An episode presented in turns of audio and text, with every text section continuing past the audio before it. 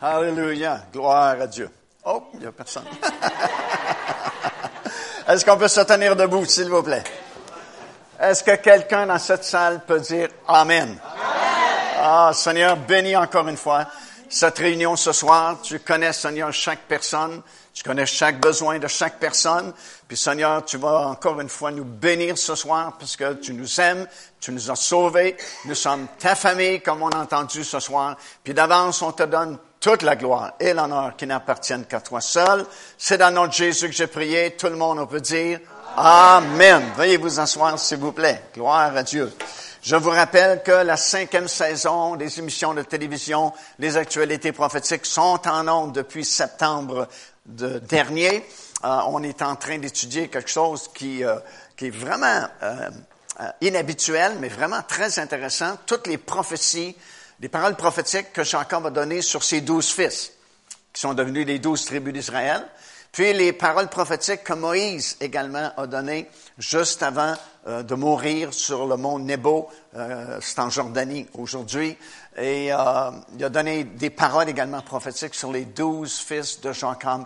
Et puis c'est ce qu'on est en train euh, d'étudier, d'analyser euh, dans cette cinquième saison des émissions de télévision. En passant, on remercie Seigneur parce que c'est vraiment très encourageant les résultats que nous recevons des personnes qui acceptent le Seigneur, mais surtout beaucoup, ça nous surprend, beaucoup, beaucoup de personnes qui reviennent au Seigneur des gens qui nous écrivent puis disent, on avait délaissé les églises pour mille et une raisons, ou même on avait délaissé le Seigneur, puis quand c'est la parole de Dieu les a interpellés, parce qu'avec Internet maintenant, c'est n'importe quelle heure du jour ou de la nuit, puis n'importe où sur la planète. Tu peux être en Australie, en Afrique, en Europe, n'importe où, puis tu peux entendre prêcher la parole de Dieu. Puis on remercie vraiment le Seigneur pour ça. C'est vraiment très encourageant. Je vous rappelle, comme je dis ce matin, euh, ceux qui sont sur notre liste d'envoi, vous avez reçu cette lettre. Tous les mois d'octobre, euh, on fait une demande de fonds pour nous aider justement à produire ces émissions, puis les diffuser partout sur la planète. Puis on offre toujours quelque chose. Puis là, l'offre euh, manquez pas ça. Le coffret, c'est deux DVD et un CD MP3 qui s'intitule Le cri de minuit. C'est basé, bien sûr, sur Matthieu 25, parabole des dix vierges, mais je vous garantis une chose, vous n'avez jamais entendu prêcher en français euh, la façon que vous allez l'entendre sur ces deux DVD-là. Puis je me dis, c'est tellement clair, c'est tellement inspirant, puis tellement révélateur que je me dis, tous les enfants de Dieu devraient entendre ce message-là. Alors profitez-en, manquez-les pas.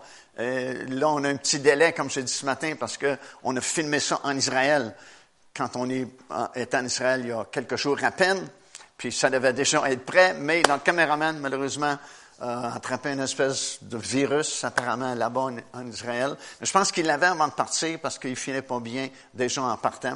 Et puis, euh, il a déjà été hospitalisé une couple de jours, puis là, on retourné chez lui, puis là, ben, ça va mieux, fait qu'il commence à faire le montage du, coffret.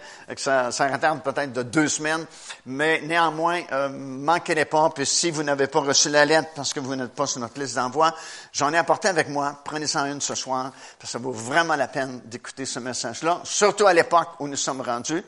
On est la génération la plus concernée par le retour du Seigneur. Si vous n'êtes pas convaincu qu'on est dans les derniers jours, tu sais, des événements comme Pasteur Charles vient de mentionner qui arrivent euh, chez nous, en Amérique, ça devrait nous ouvrir les yeux qu'on est dans un monde vraiment dangereux, entre guillemets, puis qu'on est mieux d'être prêt, savoir en qui on a cru, puis réaliser qu'on est vraiment dans les derniers jours, puis qu'il y a des choses vraiment très fortes qui sont sur le point de se produire. Je sais que ça fait longtemps qu'on prêche ça, les gens disent, ah oui, on a déjà entendu ça. Mais écoute, plus, plus les jours passent, plus les semaines passent, plus on est proche de ces choses-là. Puis moi, je vous dis, comme j'ai prêché un peu ce matin, euh, surtout en Israël, l'élastique était tiré au maximum.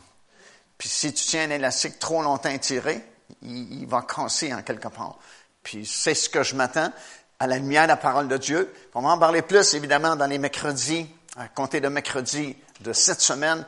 Pendant cinq mercredis, on va éplucher tout ça concernant le retour du Seigneur. Puis si vous pouvez venir, ben, ça va être une grande bénédiction pour tout le monde. Puis on va avoir un bon temps dans la présence du Seigneur. Gloire à Dieu. Est-ce que vous êtes prêts ce soir pour l'enseignement de la parole du Seigneur? Si vous avez une Bible, ouvrez-les dans 1 Corinthiens, premier chapitre, verset 30 et verset 31. Si vous n'en avez pas, euh, essayez de trouver quelqu'un qui a une Bible, puis regardez, ou un téléphone intelligent, ou euh, un iPad, ou un iPhone, ou sur l'écran. Ah, encore mieux. Tu sais, c'est le garçon qui avait un iPad, la fille un iPod, le père il dit iPad. Amen. Écoute, 1 Corinthiens, premier chapitre, versets 30 et 31. D'après moi, c'est le, les deux versets les plus importants de tout le Nouveau Testament. Ça dit ceci, Or, c'est par lui que vous êtes en Jésus-Christ. Lui, c'est Dieu. C'est par Dieu que vous êtes en Jésus-Christ, lequel, de par Dieu, a été fait pour nous? Remarquez, le temps est aux pensées, a été fait pour nous. Jésus a été fait pour nous. Qu'est-ce qui a été fait pour nous? Sagesse, euh, justice, sanctification, rédemption, afin, comme il est écrit, que celui qui se glorifie, se glorifie dans le Seigneur. Wow! La Bible me dit que je suis placé en Jésus-Christ. Puis Jésus-Christ a été fait pour moi toutes ces choses-là. Ça veut dire que ça a été fait sagesse pour moi. Ça veut dire que je suis pas mal sage. Amen. S'il a été fait sagesse pour vous, vous devez être sage. Bon, vous n'avez pas l'air d'être convaincu du tout. Il n'y a pas un seul amen. OK. Si Jésus-Christ a été fait justice pour nous, ça veut dire vous devez être juste. Bon, il y a un petit peu plus d'amen. S'il a été fait sanctification pour vous, si vous êtes en Jésus-Christ, vous êtes donc sanctifié. Vous êtes saint. L'Église catholique, autrefois, nommait des saints longtemps après la mort de la personne. Probablement pour être sûr que personne ne se souvenait de leur vie. Parce qu'ils n'étaient pas si saints que ça. Puis, ça coûte très cher euh, être canonisé saint. Je ne sais pas si vous savez ça. Ça coûte beaucoup, beaucoup de sous. Il faut payer au Vatican pour avoir le titre de saint. Plusieurs années, je pense que je l'avais compté, il y avait une religieuse qui euh, avait accepté le Seigneur euh, lorsque je prêchais à Ville-la-Salle, à Montréal. Puis elle me suivait dans les croisades. Puis elle était retraitée. Elle était, il appelait ça le terminus à Westmount des Sœurs. Puis euh, elle me suivait dans tous les, déplacements que je faisais dans la région de Montréal. Et puis, euh, c'est tout un numéro. Elle avait déjà, je pense, 75 ans à l'époque. Puis même, elle était venue avec, nous en Israël dans un voyage. Puis euh, Alex Marciano, j'ai parlé ce matin, notre guide depuis 30 ans, il l'appelait la rose du désert, parce qu'elle s'appelait Sœur Rose. Et puis, euh, c'était tout un numéro. Et puis, euh, euh, j'ai jasé beaucoup avec elle parce que euh, elle voulait sortir, imagine elle voulait sortir du terminus. Parce qu'elle avait accepté le Seigneur, vraiment accepté le Seigneur. Puis là, elle comprenait que tout le rituel, puis les, offices, puis la messe, ça ne lui donnait plus rien parce que maintenant, elle avait la parole de Dieu. Elle me faisait rire parce qu'elle disait, il y, avait un curé ou un prêtre qui venait, mettons, une fois par deux semaines ou trois semaines pour les confessions. Puis elle me disait, elle disait, à mon âge, qu'est-ce que tu veux que je me confesse? Puis elle comprenait tellement clairement que c'était juste des rituels, ces choses-là. Puis on a parlé beaucoup ensemble, c'est elle qui m'a raconté, parce que chez à peu près tous les couvents ou les maisons de retraite des religieux, il y a toujours un saint ou une sainte qui est le patron ou la patronne de, la patronne qui est là, Puis eux aussi, il y avait une sainte qui, était la patronne de, leur terminus. Puis là, elle me racontait comment elle avait eu le titre de, sainte. Je me souviens plus du nom, sainte quelque chose. Puis ça avait coûté, je pense, un million de dollars à la congrégation pour que le Vatican puisse accorder le titre de sainteté. Mais vous l'avez gratuitement ce soir. Alléluia. Parce qu'on a été sanctifié en Jésus-Christ. Gloire à Dieu. Voilà, c'est extraordinaire. Puis, ça dit qu'il a été fait rédemption pour nous. Ça veut dire qu'on est déjà racheté parce qu'on est placé en lui. Puis, c'est tellement fort, ça, parce que quand tu acceptes le Seigneur Jésus-Christ, sais, la Bible dit, c'est dans Ésaïe, ça dit, on était tous comme des brebis errantes, chacun suivait sa propre voie. On avait notre propre pensée, notre philosophie. Il y en a qui croyaient en Dieu, il y en a qui croyaient pas en Dieu. Peu importe, on était tous des brebis errantes qui suivaient nos propres voies. Puis un jour, on a entendu prêcher l'Évangile, puis on a accepté le Seigneur, repenti, puis on a accepté le Seigneur, à ce moment-là, Dieu nous prend, puis il nous place pas dans une religion, parce que Dieu fait pas de religion. Déjà, c'est une bonne nouvelle. Dieu, il n'est pas catholique, il n'est pas protestant, il n'est pas baptiste, il n'est pas frère en Christ. Dieu est Dieu, il ne fait pas de religion. Fait qu'il nous a pris, quand on a accepté le Seigneur, puis il nous a pas placés dans une religion, même pas une dénomination. Attends, je sais que ça prend des, lois dans notre pays pour avoir un groupe, pour avoir des églises, pour avoir un nom, puis une corporation. Mais c'est pas ça le but, là. C'est que quand Dieu nous a sauvés, il nous a pas placés dans une religion, il nous a pas placés dans une dénomination, il nous a placés en Jésus-Christ. Si vous êtes sauvés ce soir, vous êtes à la meilleure place possible, vous êtes en Jésus-Christ. Puis en Jésus-Christ, on vient de lire, il a été fait pour nous. Remarquez qu'il n'a pas été fait pour lui, parce qu'il n'en avait pas besoin, il était déjà Dieu. Il a été fait pour nous. Pourquoi est-ce qu'il a été fait pour nous, toutes ces choses que je viens de lister? Parce qu'on n'était pas capable de le faire pour nous. On n'était pas capable de se racheter l'un l'autre. On n'était pas capable de se sanctifier par nos efforts. On n'était pas capable d'obtenir la sagesse par nos propres efforts. On ne pouvait pas obtenir la justification par nos bonnes œuvres, puis nos sacrifices, puis tout ce qu'on pourrait offrir à Dieu pour obtenir la justification. Zip, tu peux vivre sans vie, faire des milliers d'efforts, euh, marcher sur les genoux jusqu'à temps que les joues te saignent, comme certaines personnes font. Il y a des gens qui montent l'abattoir, euh, Saint-Joseph à genoux. Excusez-moi. L'oratoire Saint-Joseph à genoux. T'en as d'autres qui se font, qui se font planter des clous dans les mains, sais, pour gagner des mérites puis la faveur de Dieu. Tu sais, je veux c'est de la souffrance. Mais ça vaut rien pour gagner des faveurs de Dieu puis gagner la justification puis la sainteté. C'est dommage parce qu'ils font ça absolument inutilement. Tu sais, ça, ça a de la valeur à leurs yeux, c'est souffrant pour eux, mais ils font ça malheureusement inutilement.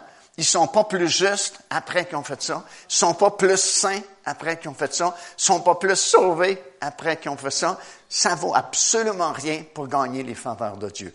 Pour gagner les faveurs de Dieu, reconnecte un pécheur, accepte le Seigneur Jésus-Christ, puis tu viens de gagner la faveur de Dieu et te place dans celui qui a déjà tout ça pour toi.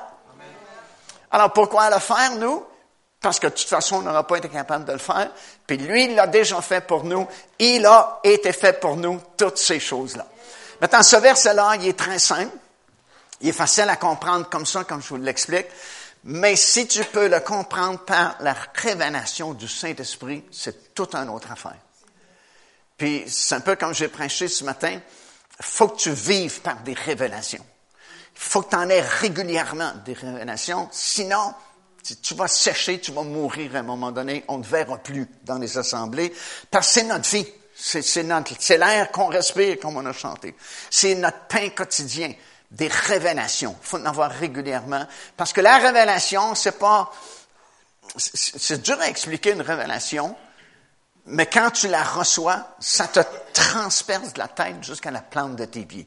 C'est comme quand tu reçois une parole, un réma, on dirait que la parole, elle te pénètre entièrement. Puis c'est dur à expliquer en mots. Faut que tu l'expérimentes. Puis ceux qui l'ont expérimenté, tu as eu une parole du Seigneur qui t'a été donnée à toi personnellement, qui est un réma. Tu sais de quoi je parle. Si tu as eu des révélations, puis j'ose espérer que la majorité, si, sinon tout le monde, vous avez reçu des révélations depuis que vous êtes sauvés. Mais quand tu reçois une révélation, ça te transperce entièrement.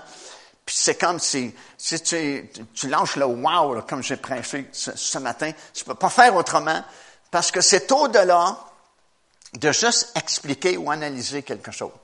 tu peux comprendre quelque chose avec ton intelligence, tu sais, apprends des choses, tu apprends beaucoup de choses dans la vie physique. Puis c'est satisfaisant d'apprendre des choses.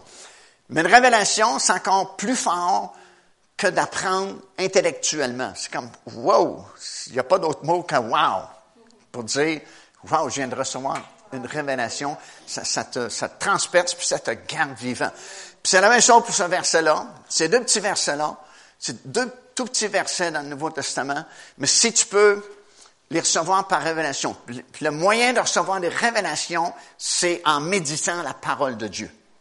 Il n'y a pas bien ben, d'autres moyens. Quand tu médites la parole, méditer, comme je prêchais souvent, c'est, tu sais, va pas vite, là. Comme prends juste ces deux petits versets-là, passe la semaine avec ça. Puis médite-les, puis mot par mot, décortique chaque mot.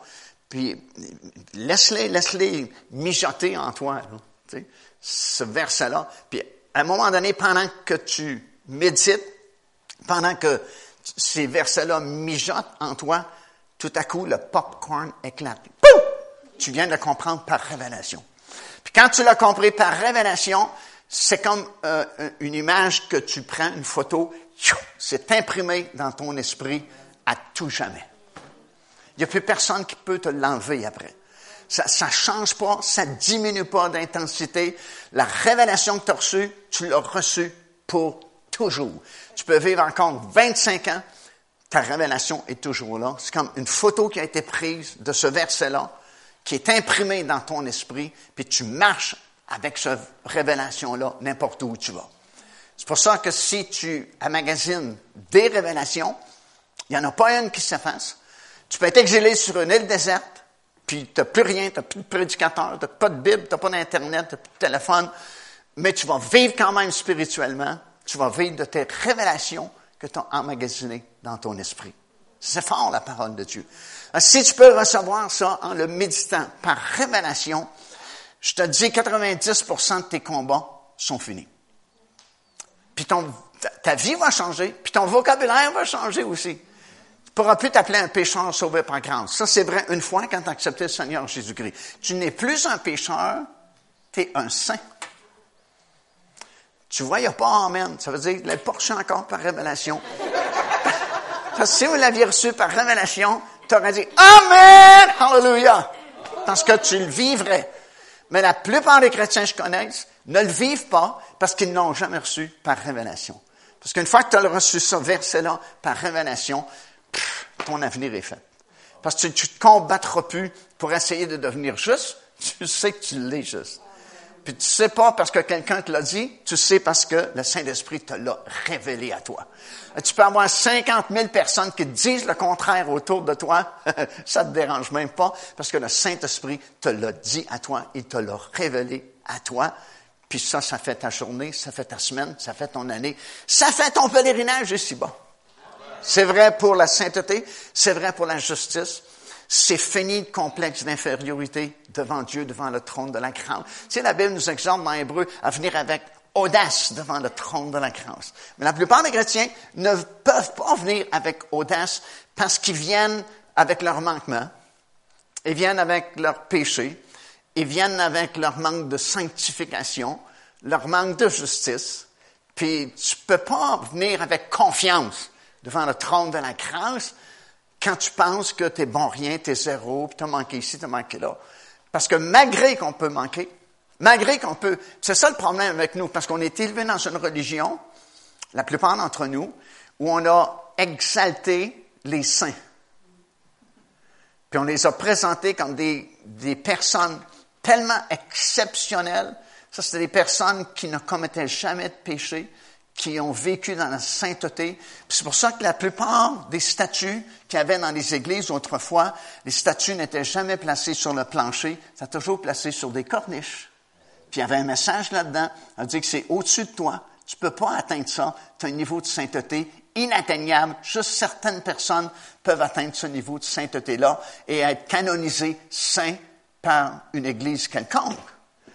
Mais c'est pas comme ça que ça marche dans la parole de Dieu un saint peut commettre des péchés. Parce que vous êtes saint, puis vous pouvez commettre des péchés. Bon, je sais que vous n'en commettez pas, mais vous pouvez en commettre. Amen. On est tous, on est tous des êtres humains, puis on a tous des manquements. Mais ça fait pas de nous des pas saints. Comprends-tu? On est saint, puis on peut manquer. Quand on manque, Saint-Esprit nous convainc, on confesse notre péché, Jésus-Christ est fidèle et juste pour nous le pardonner, et on continue notre route. Mais quand tu réalises par révélation que Jésus-Christ a été fait, remarquez, c'est fait. Ça ne dit pas que Jésus-Christ a essayé de faire ça pour nous. Il a fait tous ses efforts pour faire ça pour nous, puis il n'a pas réussi. Non, non, ça a été fait.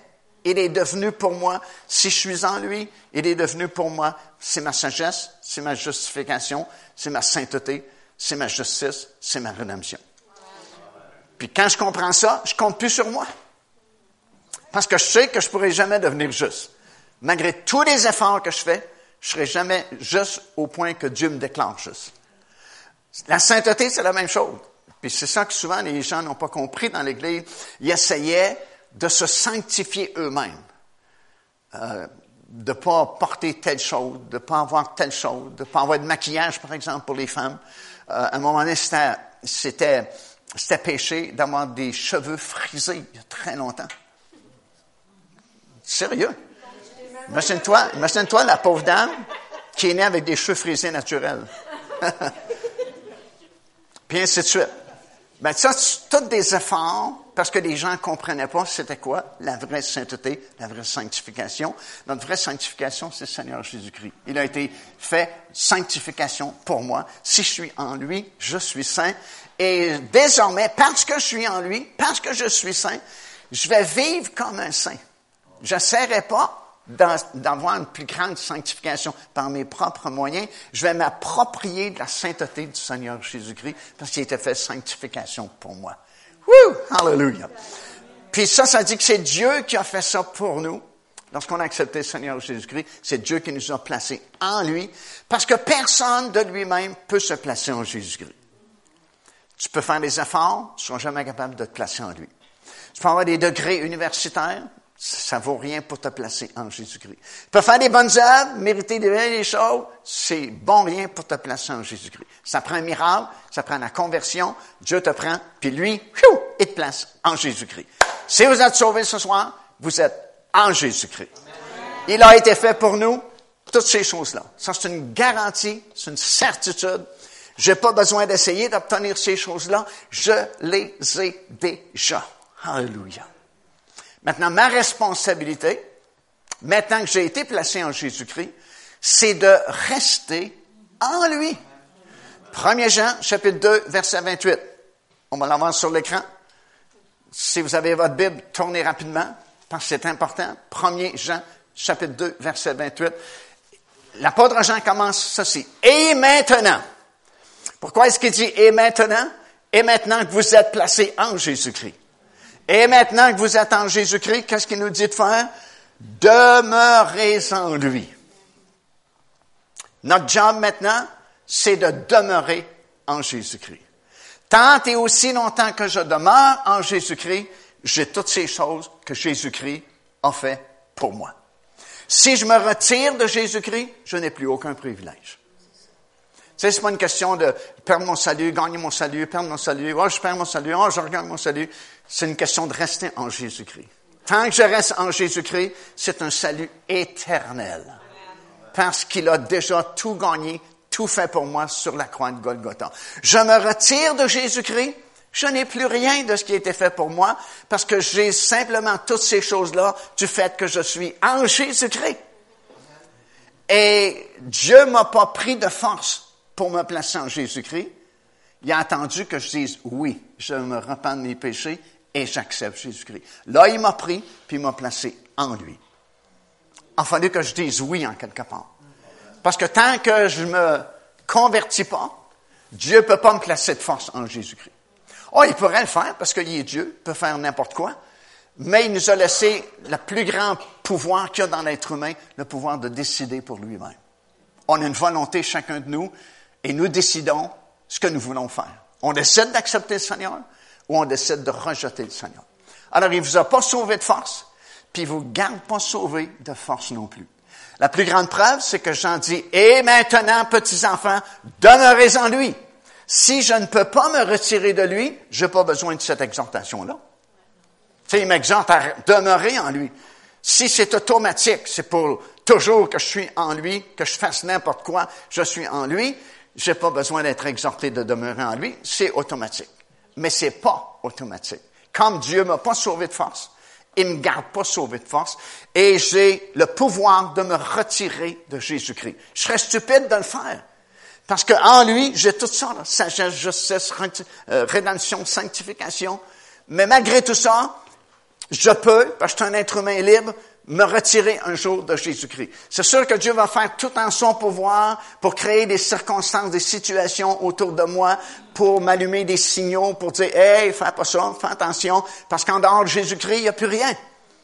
Si tu sors de Jésus-Christ, tu n'as plus de sauveur, tu n'as plus de rédempteur, tu n'as plus de justice, tu n'as plus de sanctification. Les religions de ce monde ne peuvent pas te sanctifier. Les religions de ce monde ne peuvent pas te sauver. Les philosophies de ce monde ne peuvent pas te sauver. Les instructions, les universités de ce monde ne peuvent pas te sauver. Le seul endroit où tu peux avoir le salut, la justice, la sagesse, la sanctification, la rédemption, c'est en Jésus-Christ. Il l'a dit lui-même, je suis le chemin, la vie et la vérité. Nul ne vient au Père que par moi. Alors, tant que je suis en lui, wow, c'est merveilleux. Je me retire de lui, je viens de perdre tous les privilèges que j'avais du fait que j'étais en lui. C'est comme une compagnie, tu as beaucoup d'avantages marginaux. Tu quittes la compagnie, tu n'as plus les avantages marginaux. Tu es la même personne, mais tu n'as plus droit à ces choses-là. Pourquoi? Tu n'es plus dans la compagnie. C'est la même chose. Tant que tu es en Jésus-Christ, tu as tous ces bénéfices-là. Tu te retires de Jésus-Christ, tu n'as plus ces bénéfices-là parce qu'ils sont accessibles uniquement en Jésus-Christ. Est-ce que ça de la quand je prêche? Amen. C'est bon de vous l'entendre. Alors, écoute bien, parce qu'on est placé en Jésus-Christ, on a tous ces privilèges-là mentionnés ici dans 1 Corinthiens chapitre 1, verset 30-31, mais tu en as une tonne d'autres privilèges. En fait, tu as une, écoute bien, tu as une centaine de versets dans le Nouveau Testament qui t'expliquent ce que tu as maintenant en lui, en Jésus-Christ. Tu as beaucoup de versets qui commencent par en lui ou par lequel, ou duquel, et ainsi de suite. C'est une centaine de versets. J'ai pas dit deux, trois versets, une centaine de versets. Puis le fun qu'on peut avoir, c'est de trouver une bonne concordance, ou avec l'électronique aujourd'hui, c'est encore beaucoup plus simple, puis faire le tour de tous ces versets-là, juste dans le Nouveau Testament, qui commencent par en lui, ou duquel, ou par lui. Puis là, ça va t'expliquer tout ce que tu as maintenant que tu es en Jésus-Christ. Puis si tu commences à méditer ça à tous les jours, mettons, tu as fait la liste là, euh, de, de, ces centaines, une centaine de versets, puis tu as ça dans ton téléphone intelligent, ben, tous les jours, tu peux savoir qui tu es et ce que tu as en Jésus-Christ. Je te garantis que ta vie dans le Seigneur change. Ta façon de vivre change. Parce qu'à force de méditer ça à tous les jours de ta vie, à un moment donné, ça sort de la Bible, puis ça pénètre en toi, et tu sais pas juste le comprendre ici, tu l'as ici emmagasiné dans ton esprit, puis whoop, tu passes de la phase de la compréhension à la phase de la révélation, et la révélation va t'amener l'application, tu vas le vivre ça. Puis tu peux pas le vivre à moins que tu l'aies eu par révélation. Puis tu peux pas l'avoir par révélation à moins que tu l'aies eu la compréhension. C'est pour ça qu'on a une responsabilité dans les choses de Dieu. Notre responsabilité, c'est de demeurer en lui, demeurer dans la parole, que la parole soit en vous à tous les jours. Tu sais, puis on est des êtres humains qu'on a besoin de se faire répéter des choses.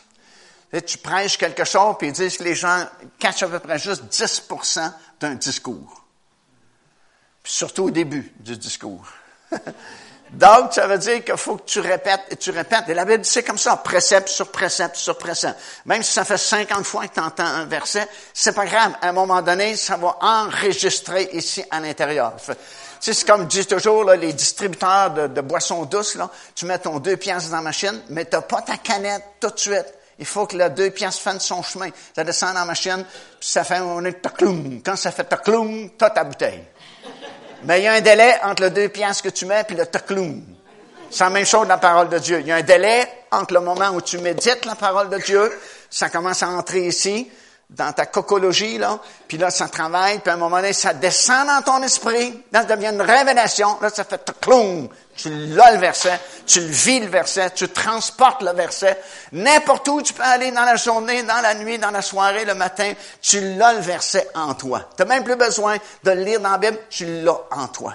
Il a été cloum dans ton esprit.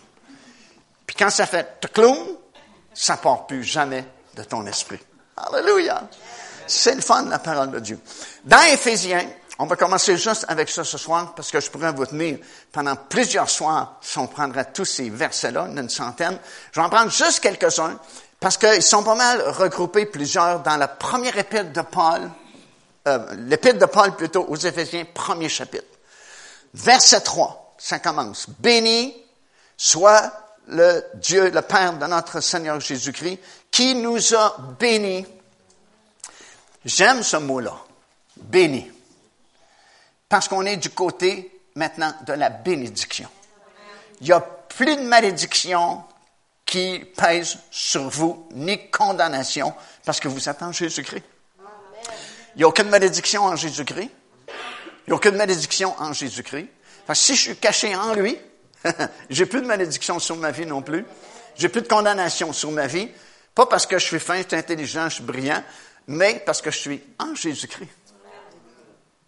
Comprenez-vous? C'est juste ça. C'est juste à cause de Christ. Tout ce qu'on a, c'est à cause de Jésus. Puis à cause de Jésus, je suis protégé, je suis gardé. Même si vous m'envoyez des sorts, ils vont rebondir sur Jésus-Christ. Amen. Il y a des gens qui vivent là-dedans, des sorts, des condamnations, euh, des traînées de la famille. Tu sais, je sais pas trop comment ils appellent ça, mais c'est des, des, liens de familiaux quelque chose de même. Écoute, c'est brisé en Jésus-Christ. Patouche pas là-dedans. Il y en a qui vivent, il y a des ministères juste là-dedans. Puis je me dis, wow, sortez de là, parce que la réponse, c'est Jésus-Christ. C'est en Jésus-Christ, paf, c'est fini, c'est brisé à la croix. Prends ton autorité d'enfant de Dieu, puis déclare que c'est brisé en Jésus-Christ. Parce que tu dis, ouais, mais mon père est allemand, mon arrière-grand-père est allemand. Ouais, mais tu as changé de père en acceptant le Seigneur Jésus-Christ.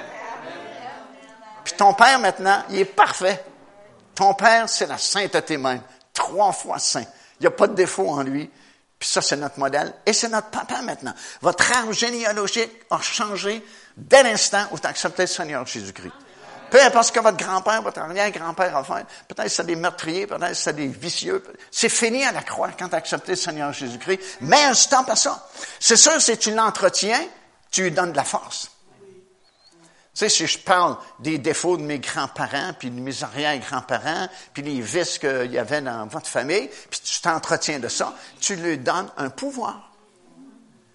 Mais si tu les brises au nom du Seigneur Jésus-Christ, ils n'ont plus de pouvoir. Parce que tu as changé de famille, tu as changé de papa, puis maintenant ton père, il est parfait. C'est Dieu lui-même. Alléluia. Parce que ça, j'aime le mot béni. Puis ça dit que parce qu'on est en Jésus-Christ, euh, on, est béni, puis même on peut bénir Dieu. Ça dit, bénissez Dieu, le Père de notre Seigneur Jésus-Christ, qui lui nous a bénis de toutes sortes de bénédictions spirituelles dans les lieux célestes. Comment? En Jésus-Christ. Puis laissez-vous pas arrêter par le mot spirituel. Parce que c'est pas juste des bénédictions spirituelles que nous avons, parce qu'on est la postérité d'Abraham.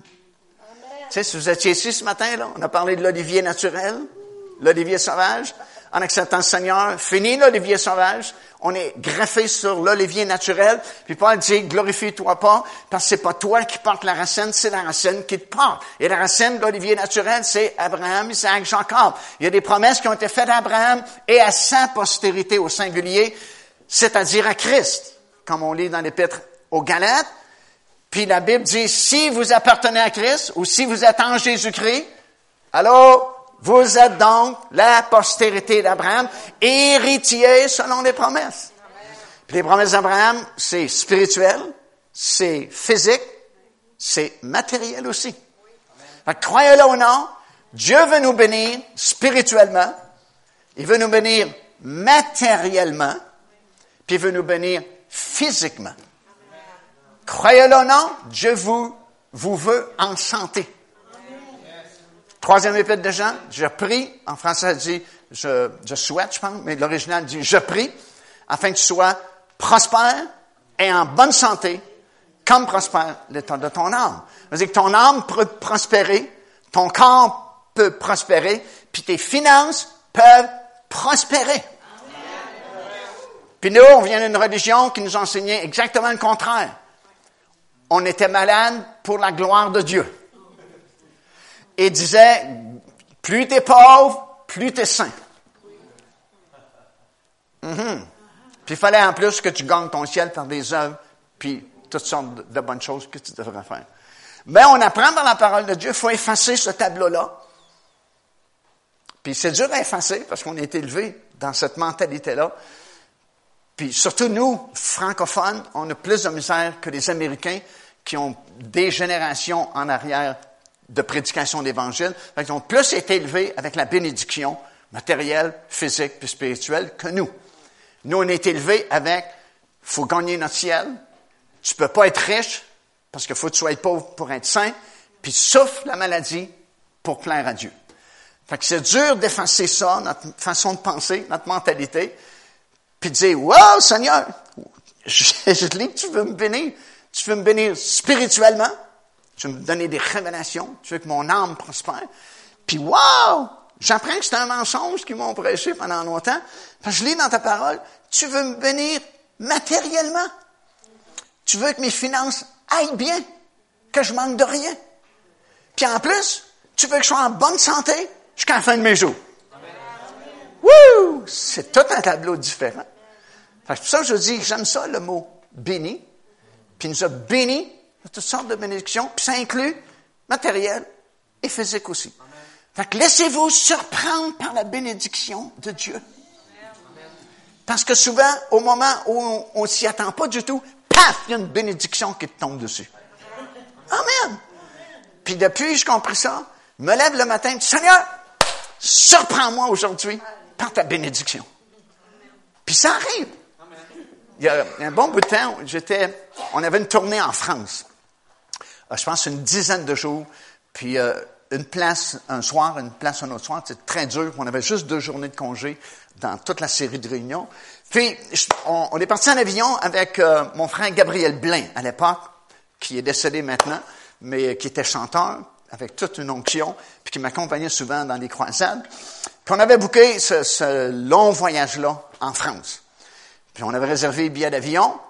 Puis euh, Gabriel devait conduire, on, réservait une voiture, puis Gabriel devait conduire, puis on avait dit, on avait insisté, c'est moi qui avais fait la réservation, qu'on voulait une petite voiture, pour que ça coûte le moins cher possible, puis surtout automatique.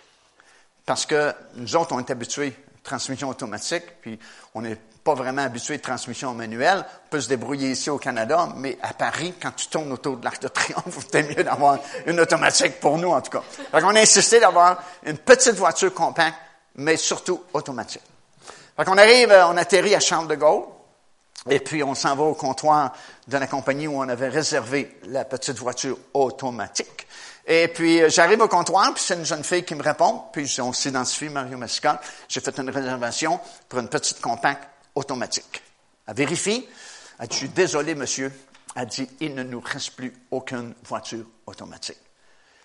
Ben, j'ai dit, écoute, on l'a réservé. Puis j'ai insisté parce que je ne veux pas me promener à Paris avec j'aurai une automatique. Ben, elle dit, monsieur, je suis désolé, on n'a plus de voiture automatique. Et je ne sais pas si vous avez connu Gabriel Blais quand tu voyageais avec moi. Mais Gabriel, euh, il avait beaucoup de talent. Il chantait merveilleusement, mais aussi, il avait un talent d'imitateur. Et puis, euh, souvent, on, allait dans les places, surtout en Europe, euh, dans des places qu'on connaissait pas. Puis, euh, quand il commençait, c'est lui qui débutait la réunion par les chants, la louange. Il envoyait toujours une joke, parce que c'est un, joker naturel, Gabriel. Puis, moi, je disais, Gabriel, moi-même, Gabriel, Gabriel, on les connaît pas, ces gens-là. Peut-être qu'ils prennent pas les jokes, surtout en France. Mais ça passait toujours parce que c'était comme un talent qu'il avait, vraiment. Il faisait beaucoup de farces, puis ça passait toujours, les farces-là. Et puis, il y avait un talent aussi d'imitateur. Je pense qu'il aurait, aurait pu faire carrière vraiment dans le monde comme imitateur. Il m'imitait parfaitement. Puis j'aurais pu rester à la maison pour envoyer Gabriel. Puis vous auriez pensé que c'était moi. Il, m'imitait parfaitement. Fait que quand la jeune fille dit, je suis désolé, puis j'ai demandé deux fois, je suis désolé, monsieur, on n'a plus de voiture automatique. Lui, Gabriel, à la blague, pour faire une joke, il prend l'accent français, me dit la Mercedes alors.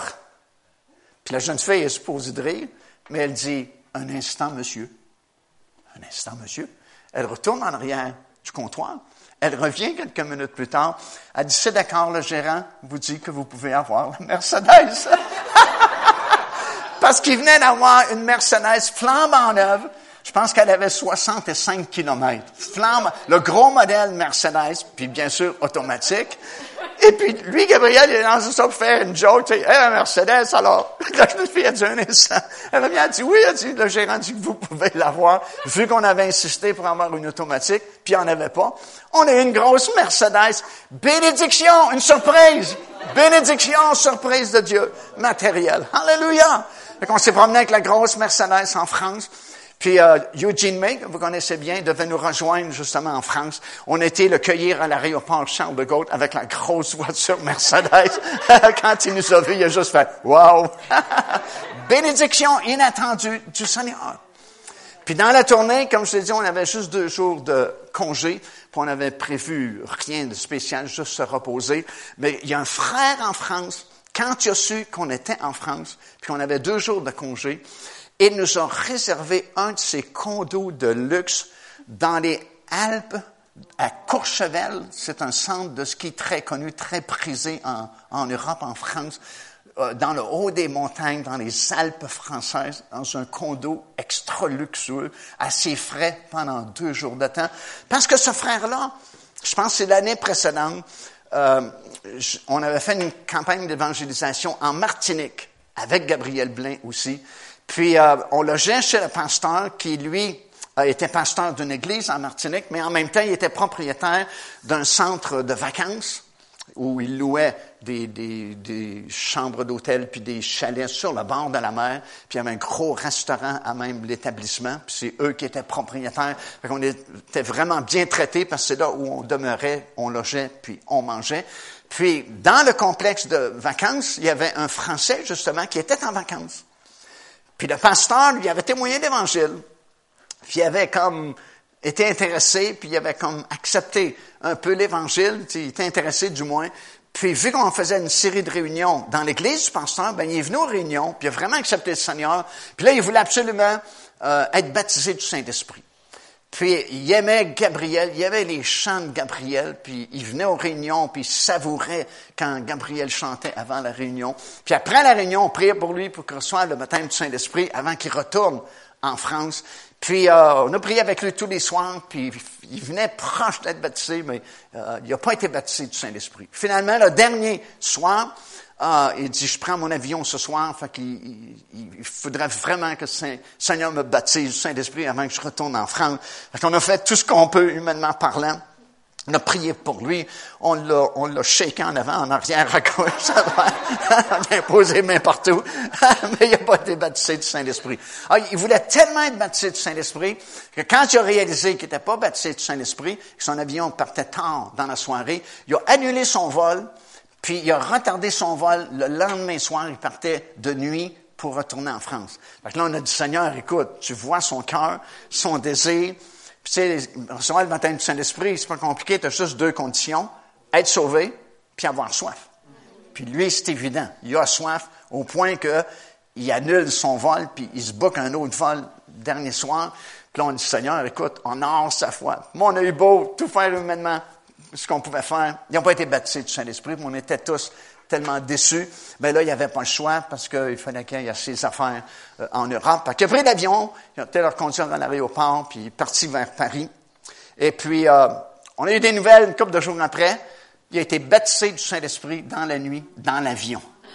Puis il nous a raconté son témoignage. À un moment donné, il y avait des écouteurs sur ses oreilles, puis il écoutait Gabriel Blain, les chants de Gabriel.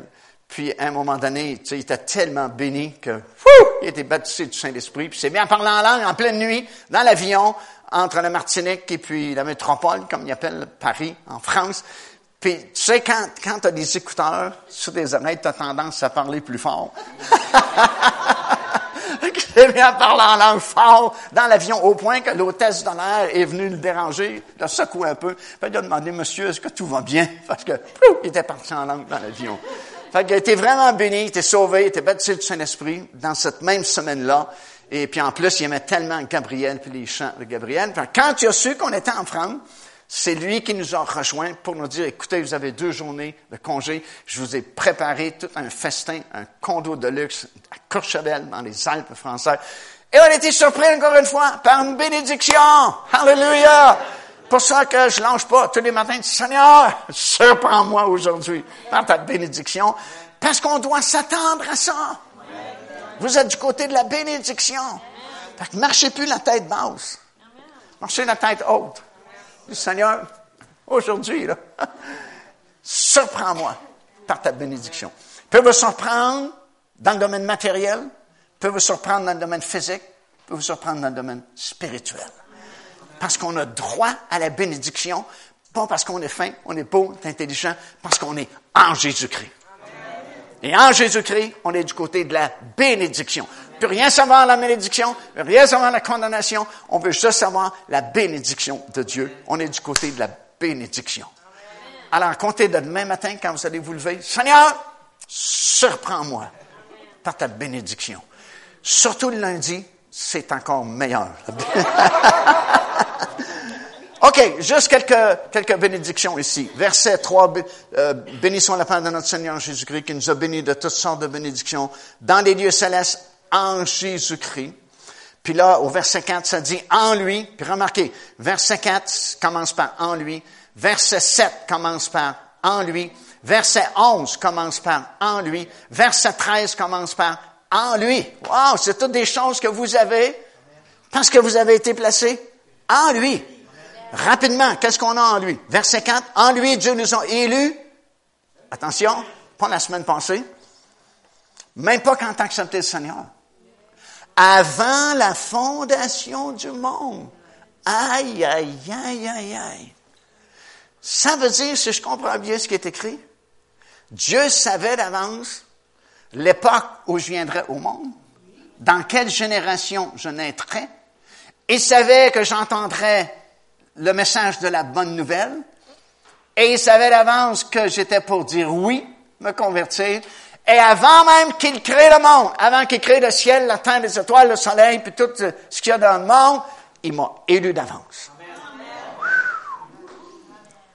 Si vous pensez que c'est par hasard que les choses arrivent, oublie ça, mon ami. Avant la fondation du monde, il savait que vous étiez pour exister, que tu étais pour être vivant en 2017. Savait que tu serais dans l'assemblée ici à Grimby. Il savait que quelqu'un ou d'une façon ou d'une autre, tu connaîtrais l'Évangile. Tu vas dire oui, j'accepte le Seigneur Jésus-Christ. Puis avant même qu'il crée le monde, il t'a élu enfant de Dieu. Fait qu'on n'est pas n'importe qui. On n'est pas ici par hasard. Même si vos parents vous ont dit que vous êtes un accident, vous n'êtes pas un accident.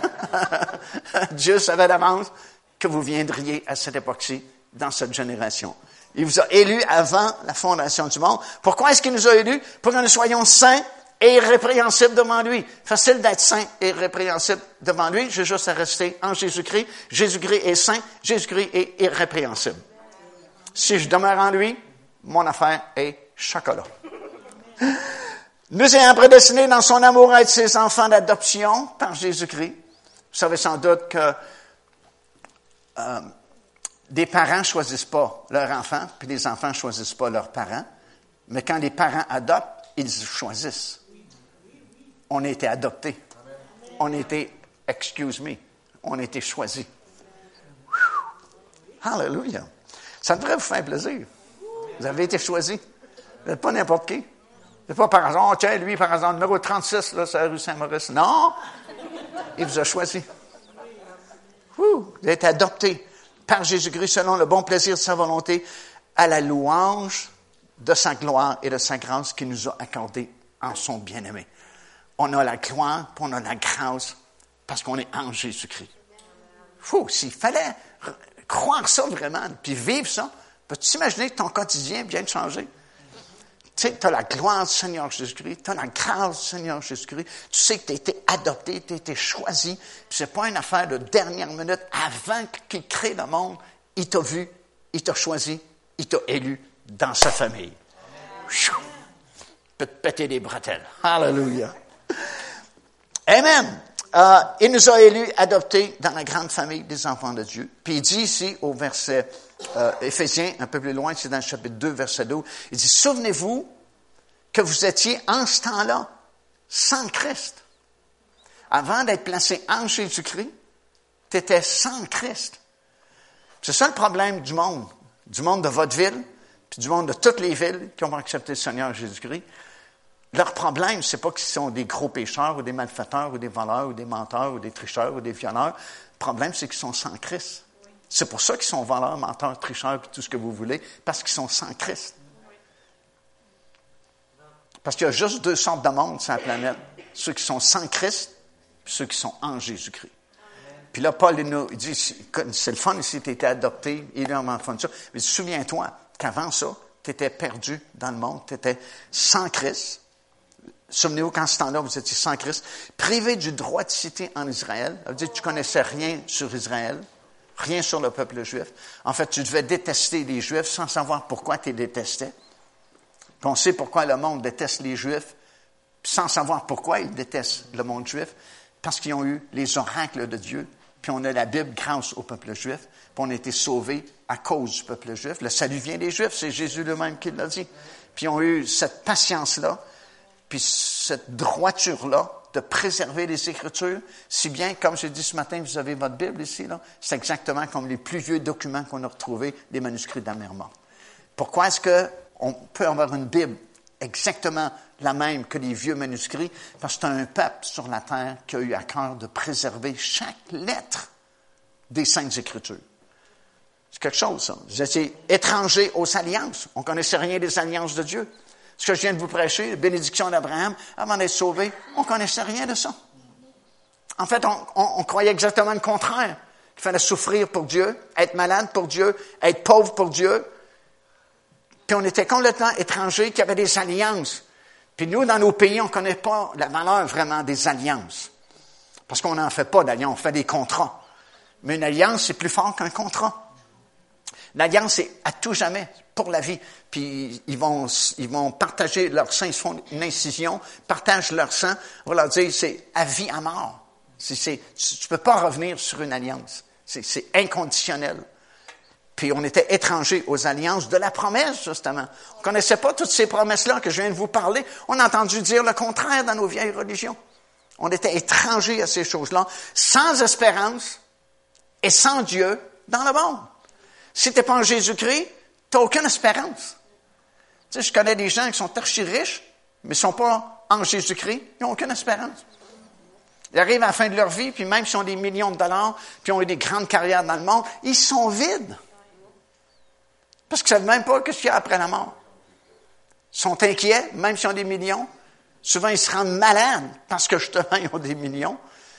Puis ils sont, sans espérance et sans Dieu, puis perdus dans le monde. Mais par Jésus-Christ, on est béni, puis on est sauvé.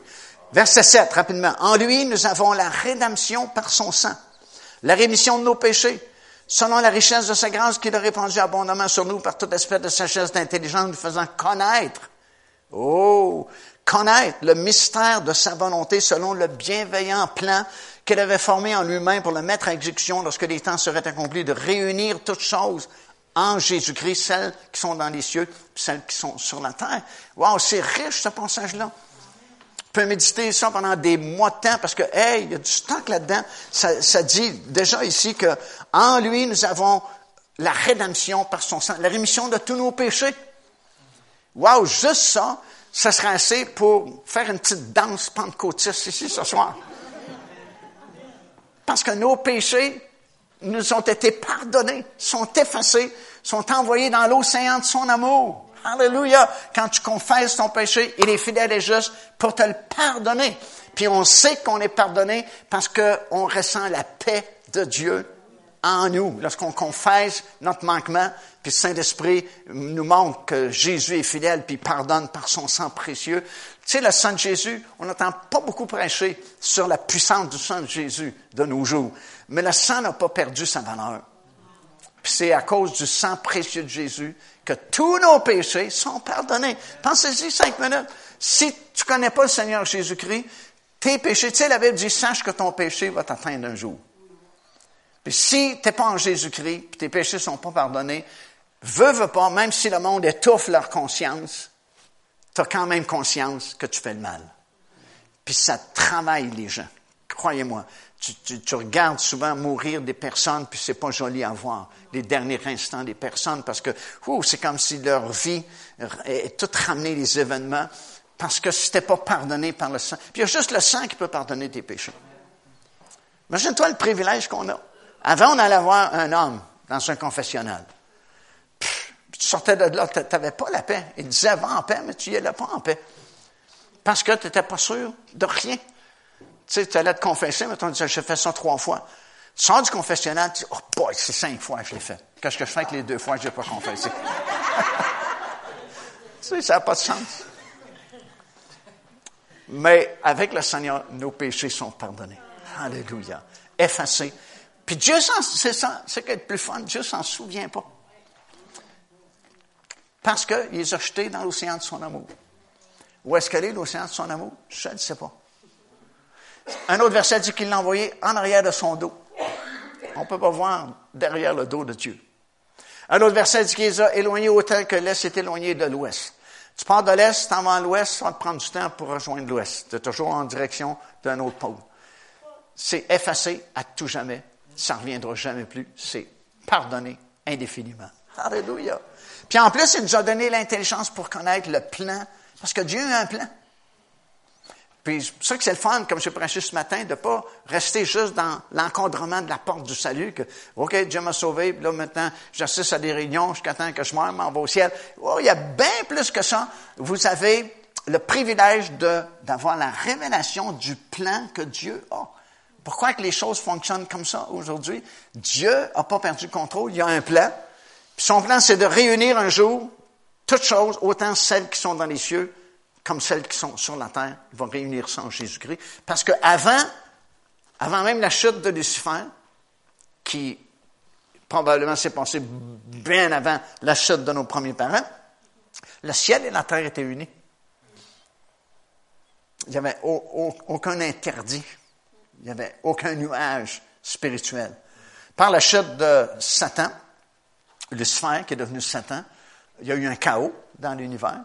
Puis ensuite, la chute de nos premiers parents, qui, encore une fois, a créé un autre chaos, bien, les choses ont été désunies. Si bien qu'il a fallu que Jésus-Christ vienne comme un pont pour relier la terre avec le ciel. Puis c'est le seul pont qui nous permet d'avoir une communion avec le ciel, l'au-delà et Dieu. Mais Dieu a un plan qu'un jour, ça va redevenir comme c'était auparavant, que les choses dans le ciel et les choses sur la terre vont être réunies. Tu sais, le mot réuni en lui-même veut dire qu'avant c'était uni. Il y a quelque chose qui est arrivé pour désunir.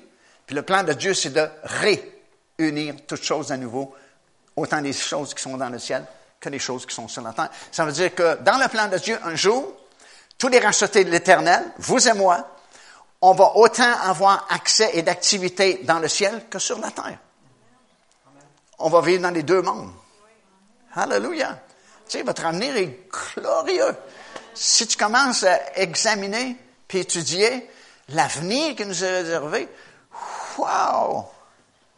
Ça n'a pas de limite, tellement c'est glorieux. Rapidement, rapidement, rapidement, un autre verset ici qui commence par en lui, c'est, c'est, c'est, c'est dans le verset 11. En lui, nous avons aussi, sommes devenus aussi héritiers. Pas si vous le savez, mais vous êtes héritiers ayant été prédestinés suivant la résolution de celui qui opère toutes choses d'après le conseil de sa volonté, afin que nous servions à la louange de sa gloire, nous qui d'avance avons espéré en Jésus-Christ. On est héritiers déjà dans ce monde-ci, parce qu'on a beaucoup de promesses qui nous ont été faites pour ce monde-ci, mais le plus gros de notre héritage est à venir. Puis ça, je trouve ça dommage parce que c'est très peu prêché dans nos milieux, mais c'est tellement édifiant quand c'est prêché. Actuellement, au Brésil, il y a un gros réveil parce que les pasteurs ont commencé à prêcher justement sur l'héritage à venir. Puis, on, la plupart du temps, on n'entend pas prêcher là-dessus, fait qu'on a presque pas d'idée c'est quoi notre héritage. Puis la plupart des chrétiens ne savent même pas c'est quoi le ciel, qu'est-ce qu'il y a au ciel. Puis souvent, les chrétiens pensent qu'on va flotter comme sur un nuage, puis on va jouer de l'art pour l'éternité. Si c'est juste ça, mais c'est beaucoup plus que ça, mon ami. Ça, c'est la, publicité de Philadelphie, le fromage Philadelphie. c'est pas notre héritage, ça. Quelque chose de glorieux qui était préparé pour nous. C'est dommage parce que la plupart des chrétiens ils ont juste entendu une partie de l'Évangile, la bonne nouvelle. Ils ont entendu, repens-toi, accepte le Seigneur, puis tu vas aller au ciel. Mais c'est juste une partie de la bonne nouvelle. Ce que Jésus prêchait, puis il a produit un verset qui peut le prouver, il prêchait la bonne nouvelle du royaume de Dieu. Ce que les apôtres prêchaient, ils prêchaient, ils annonçaient la bonne nouvelle du royaume de Dieu. Puis le royaume de Dieu va s'établir un jour sur cette terre, puis la terre va redevenir un paradis terrestre comme c'était au début. Puis c'était le gros du message de l'Évangile qui était prêché par Jésus, qui était prêché par les disciples, puis qu'on a un peu perdu avec les générations qui se sont écoulées. On a gardé juste une partie du message, repens-toi, puis crois au Seigneur, puis tu vas être sauvé, tu vas aller au ciel un jour. Mais un jour, on ne sera pas toujours au ciel, on va revenir sur cette terre. Puis le royaume de Dieu, le gouvernement de Dieu va s'établir sur cette terre. Souvent, les gens prient le Notre Père, tu sais, la prière du Notre Père, puis ils prient sans savoir vraiment ce qu'ils disent. Ils prient au Seigneur et disent que ton règne vienne. Autrement dit, que ton gouvernement s'établisse sur la terre, que ta volonté soit faite sur la terre comme elle est faite présentement au ciel. Mais quand les gens prient ça, ils demandent que le royaume de Dieu s'établisse sur la terre. Mais ça, c'est la bonne nouvelle le message de la bonne nouvelle. Lisez des versets comme Matthieu chapitre 4. Ça dit, Jésus parcourait toute la Galilée, enseignant dans les synagogues, prêchant la bonne nouvelle du royaume, du gouvernement de Christ. Les apôtres, acte des apôtres chapitre 8, verset 12. Philippe leur annonçait la bonne nouvelle du gouvernement de Dieu. Puis tu as plein de versets comme ça dans le Nouveau Testament. Ça, c'est le plein évangile l'évangile du gouvernement de Dieu qui va s'établir un jour sur cette planète. Puis notre héritage, le gros de notre héritage est là. Puis quand tu commences à décortiquer tout ce que Dieu a préparé lorsqu'il va établir son gouvernement sur cette planète, si tes cheveux frisent, tu vas défriser. S'ils ne frisent pas, tu vas friser. Parce que, wow, c'est extraordinaire. C'est en dehors de ce monde-là. En terminant, verset 13, en plus de ça, ça dit, en lui, après que vous avez euh, entendu la parole de vérité, l'évangile de votre salut, en lui, vous avez cru et vous avez été scellés, wow, du Saint-Esprit qui avait été promis, lequel est un gage de votre héritage. On vient de parler qu'on a un héritage. Saint-Esprit, c'est une garantie que l'héritage va venir pour la rédemption de ceux que, Dieu s'est acquis à la louange de sa gloire en plus de toutes ces bénédictions-là que je viens de mentionner, vous avez été scellés du Saint-Esprit. Ça veut dire que c'est saint ici à l'intérieur, puis c'est pas juste saint et juste, parce qu'ailleurs dans Éphésiens, ça dit que quand vous vous êtes convertis, votre esprit est né de nouveau, a été recréé dans la justice et la sainteté que produit la vérité. La vérité, c'est la parole de Dieu. Puis ça ici, c'est été recréé dans la sainteté et la justice que produit la vérité. Autrement dit, ce qui est à l'intérieur, votre âme intérieure, qui est la vraie personne, c'est saint et juste. Pour ça que le diable n'a pas accès ici. Il a accès ici. Il a accès dans votre corps. Il peut vous attaquer par la maladie. Il peut surtout vous attaquer dans le système de pensée. Mais il ne peut pas rentrer ici. Parce que c'était recréé, refait à neuf dans la justice et la sainteté de Dieu. Puis en plus, c'était scellé par le Saint-Esprit. C'est comme galfêté. Il n'y a aucune craque, il n'y a aucune issue possible. Le diable ne peut pas s'infiltrer parce que c'était fait à neuf. Puis en plus, c'est scellé, protégé par le Saint-Esprit, lequel est un gage de votre héritage? Le mot gage, ça veut dire, ça veut dire une garantie. Mais ça veut dire aussi, parce que le mot grec, c'est arabon, qui veut dire, entre autres, bague de fiançailles. Ça veut dire, quand tu reçois le Saint-Esprit, tu reçois la bague de fiançailles. Tu es comme une, tu sais, quand une jeune fille reçoit une bague de fiançailles, c'est comme une garantie pas mal forte que le mariage est pas loin. Puis quand tu as été baptisé du Saint-Esprit, tu as reçu la bague de fiançailles. Tu étais fiancé avant, parce qu'en acceptant le Seigneur Jésus-Christ, Paul dit, je vous ai fiancé à un seul époux. Mais le gage, c'est comme une garantie supplémentaire. Quand, tu reçois le baptême du Saint-Esprit, tu reçois la bague de fiançailles. Tu es déjà fiancé, mais là, en plus, tu as la bague de fiançailles. Fait que tu sais que, wow, le mariage est garanti, puis ça va venir bientôt. Fait que c'est une partie de ce qu'on a en Jésus-Christ, imagine. Puis, tu as remarqué, on n'a pas parlé de malédiction, on n'a pas parlé de condamnation, parce qu'on est du côté de la bénédiction. Fait que là, j'ai lu quatre versets sur à peu près 110 versets. Trouvez les autres. Il y avait à peu près 95, 96 à trouver. Puis ils sont tous aussi bons les uns que les autres. Alléluia! Puis quand tu...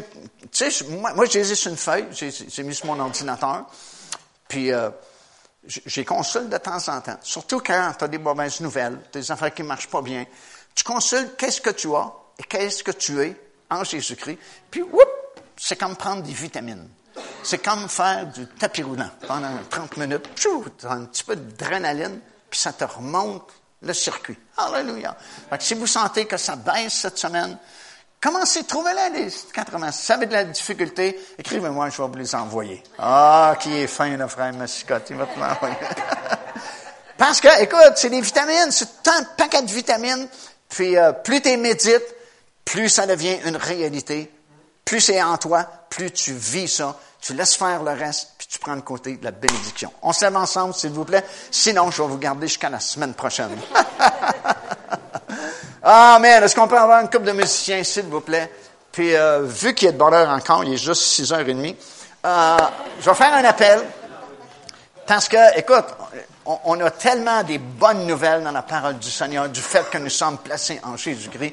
On peut pas juste s'en aller chez nous comme ça. Il faut venir remercier le Seigneur pendant quelques minutes. Il faut venir louer le Seigneur. Parce que, écoutez, si tu as bien suivi ce que j'ai prêché, ça dit qu'il nous a élus avant la fondation du monde pour justement que nous soyons un objet de louange pour louer le Seigneur, pour lui rendre gloire, pour ouvrir notre bouche et le louer.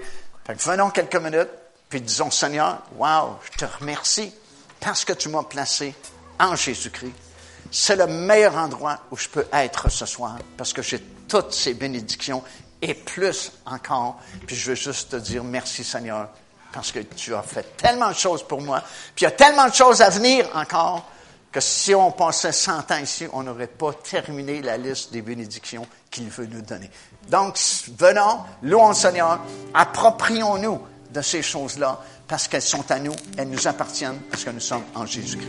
Amen. Alléluia. Ah, gloire au Seigneur.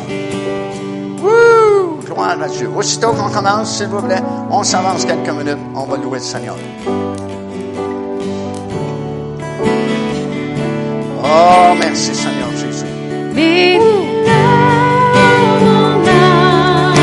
Oh, merci Seigneur.